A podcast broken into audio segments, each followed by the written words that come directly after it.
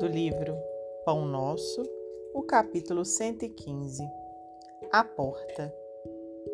Tornou, pois, Jesus a dizer-lhes: Em verdade vos digo que eu sou a porta das ovelhas. Evangelho de João, capítulo 10, versículo 7. Não basta alcançar as qualidades da ovelha quanto à mansidão e ternura para atingir o reino divino.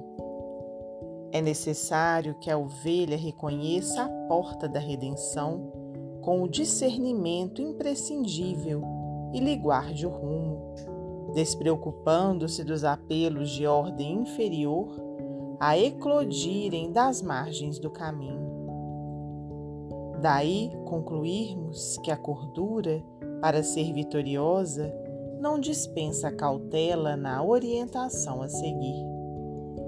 Nem sempre a perda do rebanho decorre do ataque de feras, mas sim porque as ovelhas imprevidentes transpõem barreiras naturais, surdas à voz do pastor, ou cegas quanto às saídas justas, em demanda das pastagens que lhes competem.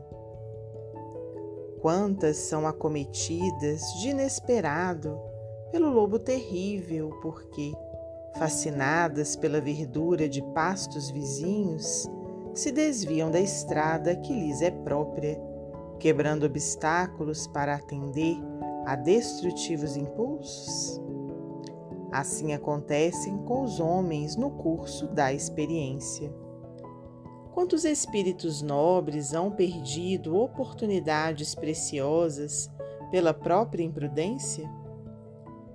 Senhores de admiráveis patrimônios revelam-se por vezes arbitrários e caprichosos.